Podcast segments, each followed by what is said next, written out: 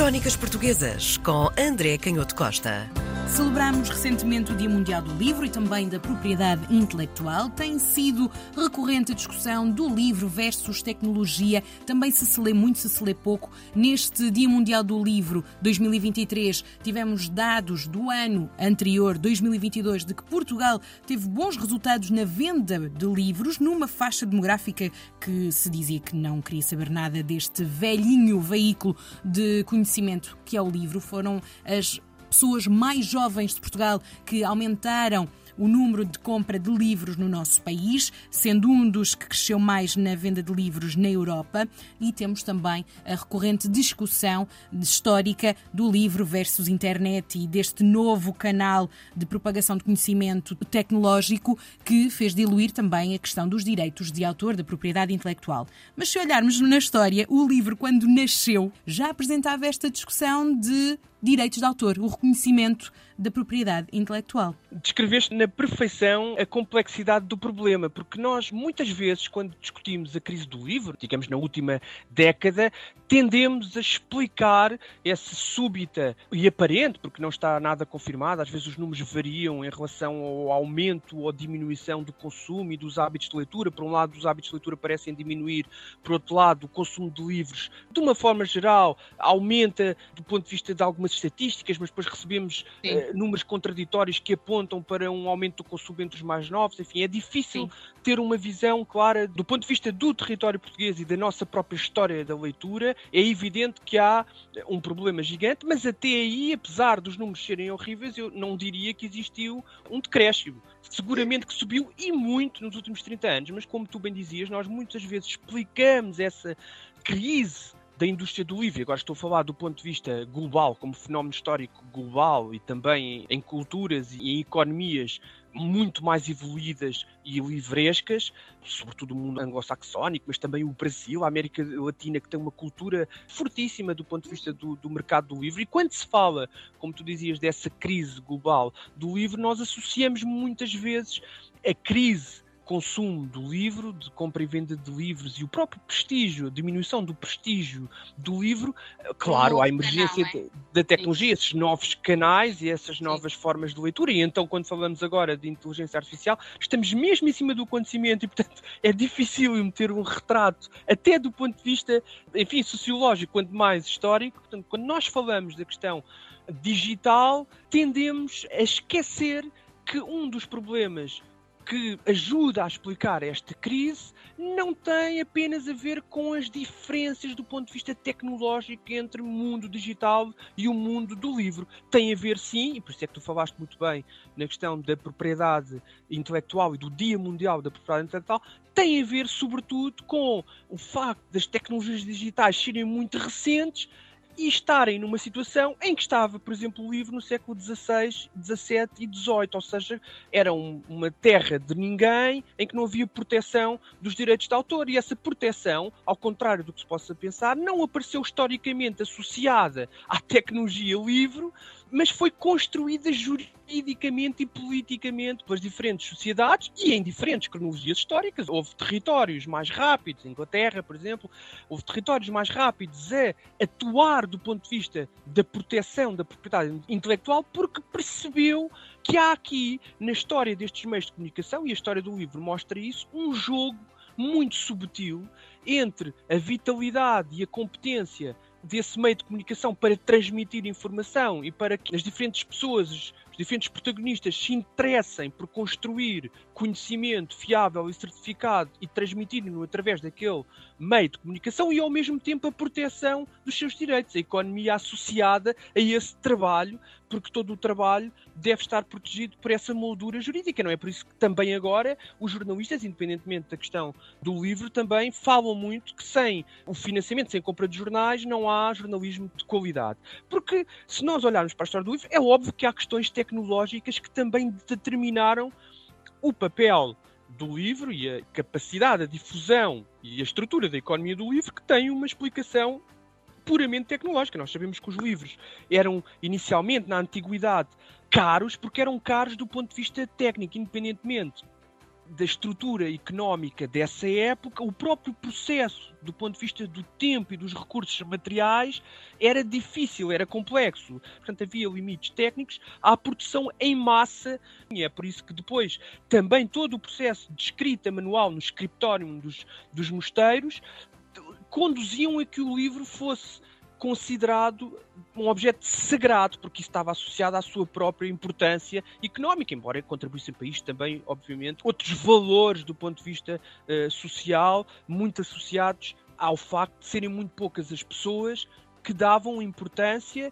e que tinham acesso à aprendizagem do alfabeto e à leitura de livros, e portanto percebemos como isto era um problema circular. Na medida em que o livro era caríssimo, havia também pouquíssimas pessoas com interesse e com possibilidade em dedicar-se a esse livro. Isto depois tem, obviamente, um enquadramento que é muito mais largo e é isto que é muitas vezes difícil do ponto de vista histórico. Nós, às vezes, queremos respostas simples e queremos duas ou três variáveis que expliquem tudo e sabemos que as variáveis são em grande quantidade e, e, são multifactoriais as explicações destes, destes fenómenos, porque também a própria paisagem social e técnica, a diversidade do ambiente, a inexistência de proteções jurídicas à segurança das pessoas, tudo isto ditava e a própria insegurança alimentar e, física, com as doenças, com as guerras, tudo isto não convidava a que o trabalho intelectual fosse propriamente muito valorizado. É que sabemos que depois, com a difusão desses rudimentos da ciência antiga, misturada com as grandes obras de teologia cristã, mas também com as influências de outras teologias, de outras religiões e com, por exemplo, no caso da medicina, contributo também da cultura da Vicena, das culturas que vinham de outras religiões associadas ao Islão, sabemos que a partir de, do fim da Idade Média tudo isto começa a ter um enquadramento diferente, mas é a imprensa mecânica, como é mais ou menos do conhecimento geral, que muda completamente a estrutura de transmissão da informação e é aí que o livro, como nós o conhecemos na sua forma moderna, ganha forma. E sabemos que aí sim a tecnologia provoca uma disrupção na sociedade daquela época, é uma uhum. disrupção de tal ordem que vai transformar totalmente a própria estrutura da sociedade e os valores políticos, a consciência cívica e a ideia de Constituição nasce também deste acesso muito mais fácil à informação, mas as transformações são profundíssimas do ponto de vista psicológico, porque a estrutura tecnológica do livro traz associada de facto, essas transformações muito interessantes. A uhum. padronização da escrita, o facto de, dos caracteres passarem a, a ser uh, fixos para que se pudesse imprimir e serem móveis, mas eram fixos. Portanto, isso faz com que haja uma padronização da escrita, da própria pontuação e, claro, há uma redução dos custos de fabrico e há uma facilidade na venda e na circulação das ideias e esta muito maior difusão da escrita e da leitura também aprofunda a maior consciência individual do leitor, as ideias passam a circular com muito maior velocidade, mas também são mais facilmente reproduzidas. E é este alargamento da discussão e confronto de ideias, e por isso é que eu sou otimista relativamente uh, às redes sociais, apesar de todos os riscos e todos os problemas que discutimos agora, é que o alargamento da discussão, da quantidade de pessoas em discussão e o confronto das ideias, embora possa aparentemente e no seu início, tal como aconteceu no século XVI e XVII,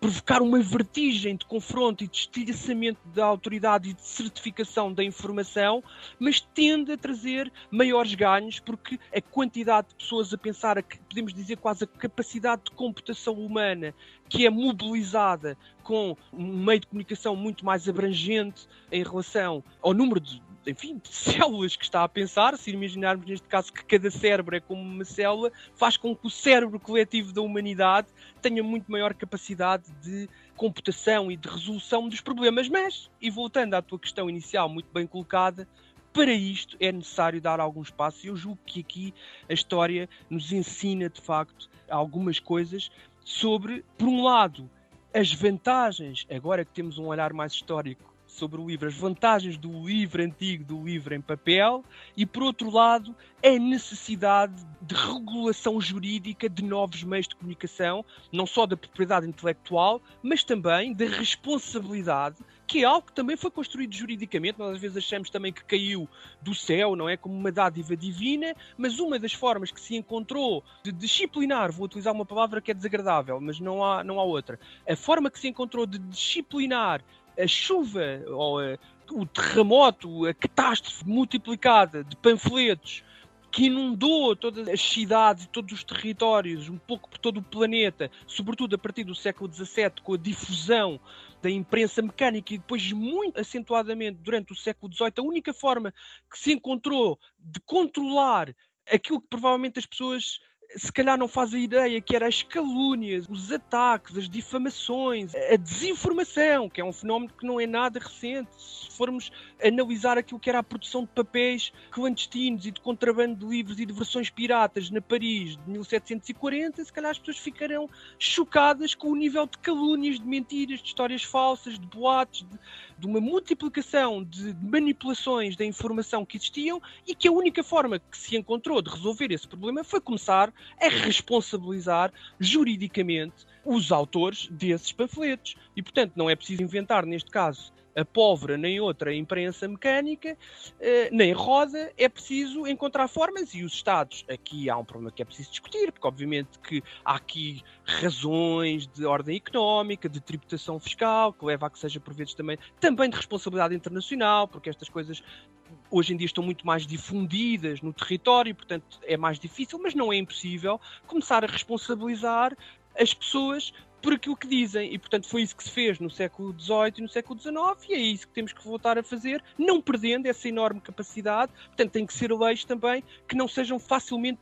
instrumentalizadas pelos regimes políticos. Mas eu julgo que temos juristas competentes e com capacidade suficiente para termos um debate também público em que os cidadãos uhum encontrem uma solução de responsabilizar sem que essas leis sejam facilmente instrumentalizadas pelos regimes políticos para calar dissidentes, não é? Ou a oposição, ou a crítica. A história ensina-nos esta importância do enquadramento jurídico e ensina-nos também, agora que vemos o livro numa perspectiva Sim. mais relativa, mais historiográfica, percebemos também as vantagens que o livro, e eu julgo que isso está presente na estatística que tu também dizias, e não vou agora entrar na discussão sobre a qualidade, se os jovens leem muitos livros, mas se os livros são piores, ou são melhores, ou se são livros com grande qualidade literária, ou que são livros com pouca qualidade literária, o que eu acho é que esse regresso de uma geração que, como já nasceu com as redes digitais, vou utilizar se calhar outra vez uma palavra desagradável, é menos provinciana perante as tecnologias digitais.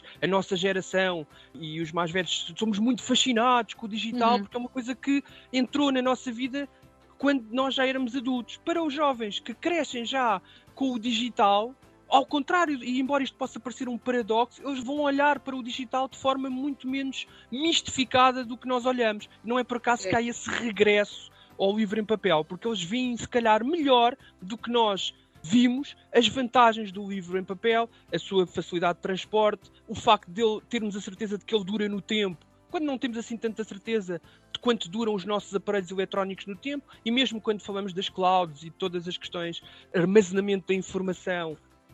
do ponto de vista digital, a verdade é que nunca sabemos qual é o nível de dependência para grandes empresas que estão sediadas noutros territórios e, portanto, o livro, claro que tem muito menos possibilidades, claro que tem muito menos informação, mas temos a certeza de que está ali, mesmo que haja um cataclismo e que não precisamos de energia elétrica para que ele nos transmita a sua informação. E depois, por último e para terminar, esta percepção que quanto mais acelera a velocidade quanto mais nós perdemos a escala humana da informação que nos é despejada diante dos olhos todos os dias a uma velocidade sim, sim. alucinante sim, e em quantidades estonteantes, mais ganhamos de consciência de que o tipo de material, a página, do ponto de vista da nossa capacidade de percepção, até da própria saúde ocular e da duração do número de horas que conseguimos ler em esforço, o livro em papel tem de facto essa vantagem, uma outra lentidão, um outro processamento, enfim, uma comparação se calhar relativa. É como percebemos que andar a pé pelo campo ou mesmo de bicicleta conseguimos ver coisas que não vemos se estivermos dentro de um automóvel a 120 km por hora. Crónicas Portuguesas com André Canhoto Costa.